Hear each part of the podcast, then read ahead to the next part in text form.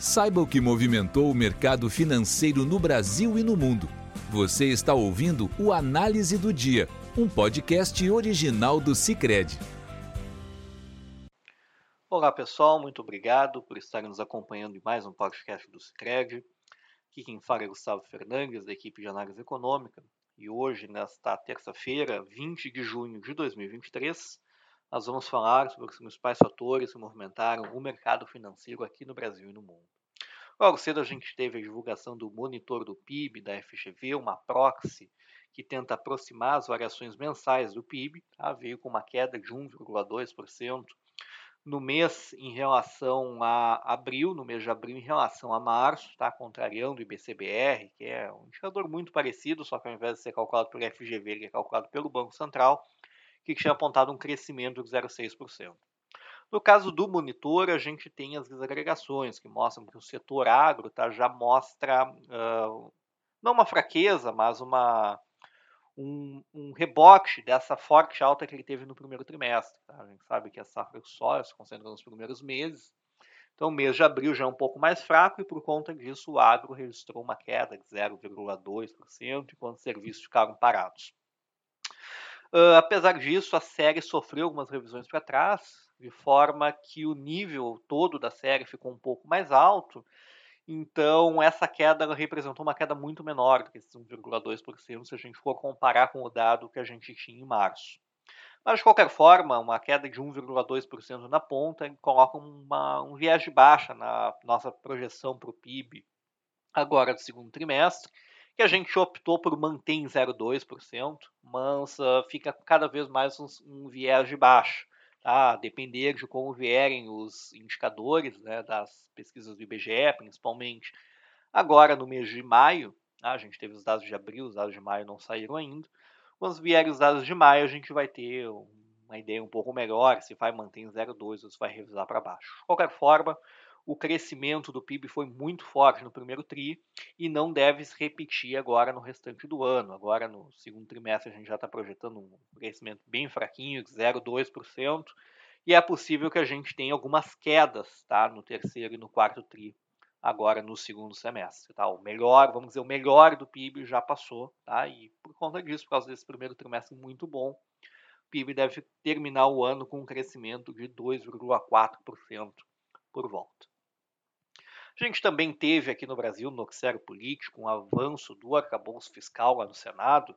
O senador Omar Aziz, que é o relator, relator do arcabouço fiscal lá no Senado, e ele publicou seu relatório. Tá? Ele decidiu, como já tinha comentado, excluir o Fundeb e o Fundo Constitucional do Distrito Federal do teto de gastos, né, do novo teto de gastos mas no seu relatório ele manteve o indexador, que era uma outra coisa que se discutia, da inflação né, para indexador que vai ser usado para corrigir as despesas para o ano seguinte, né, o que vai dar o crescimento desse novo teto de gasto, esse teto móvel, da inflação acumulada até junho do, do, do ano anterior ao ano para, o qual se elabora o orçamento. Tá? Eu havia dúvida se ele manteria até junho se ficaria até dezembro, como é de vontade do governo agora.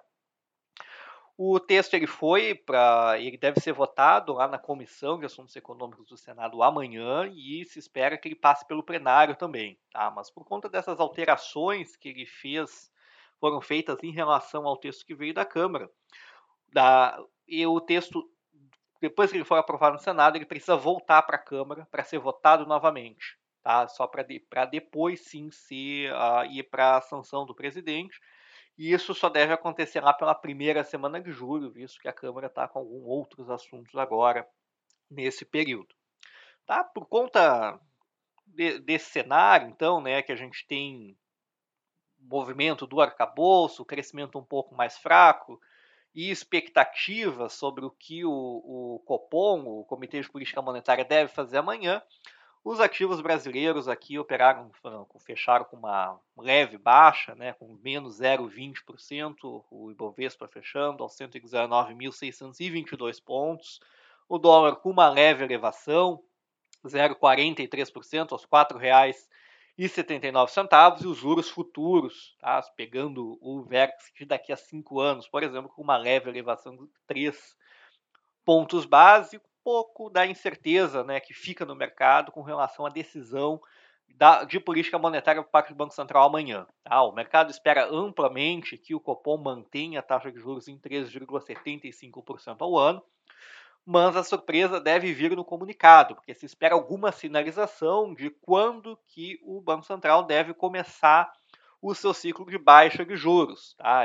E essa sinalização ela deve aparecer na forma com que o Banco Central reagir aos mov últimos movimentos que a gente teve na, nos indicadores da economia brasileira. Como, por exemplo, o IPCA corrente vem tendo surpresas positivas, né, no sentido de mais baixo do que o esperado nos últimos meses, mas quando a gente olha para os núcleos, eles ainda estão bastante elevados, mas de qualquer forma se espera alguma reação do Banco Central em relação a isso.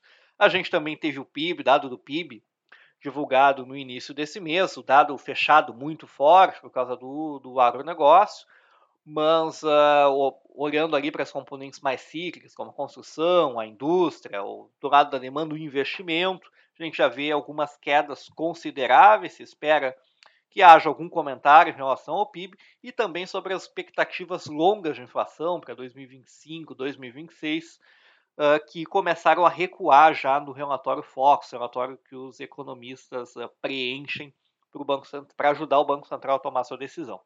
Ah, então, a surpresa deve vir não tanto da decisão de manter os juros em 3,75, mas da forma com que o Banco Central deve reagir a essas últimas informações que devem nos ajudar a prever né, quando que os juros podem começar a cair, em que ritmo devem, podem começar a cair. Lá fora, o que pegou muito no dia de hoje né, foi a decisão de ontem, na verdade, do Banco Central da China, tá, de ter cortado taxas de juros, em, as suas taxas de juros básicas de diversos prazos em 10 pontos base, com o objetivo de dar mais estímulos para a economia. Tá? A economia chinesa esperava que fosse, que fosse crescer um pouco mais, visto que saíram de um, de um lockdown, de uma política de Covid-0 no início desse ano. Tá? O crescimento ele tem, ele tem acontecido, mas ele tem acontecido abaixo das expectativas, tem frustrado um pouco os, uh, os analistas e as autoridades chinesas, e por conta disso o governo chinês resolveu dar mais estímulos.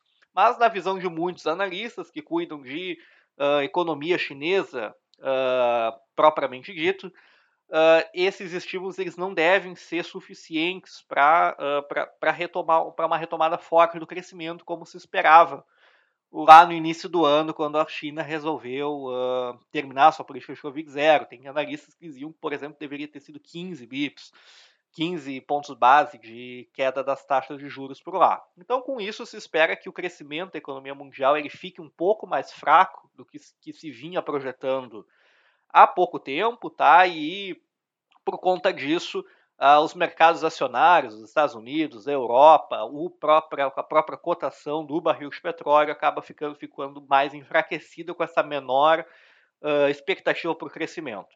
Nos Estados Unidos ainda a gente tem o testemunho do presidente do Fed, do Banco Central americano, Jerome Powell, que deve ir ao Congresso americano apresentar um, o seu relatório semianual de política monetária. Então, por conta dessa, desses fatores, né, as bolsas, tanto na Europa quanto nos Estados Unidos, pegaram com quedas, os juros nos Estados Unidos uh, também uh, uh, caíram, esperando os movimentos que devem vir nas próximas semanas.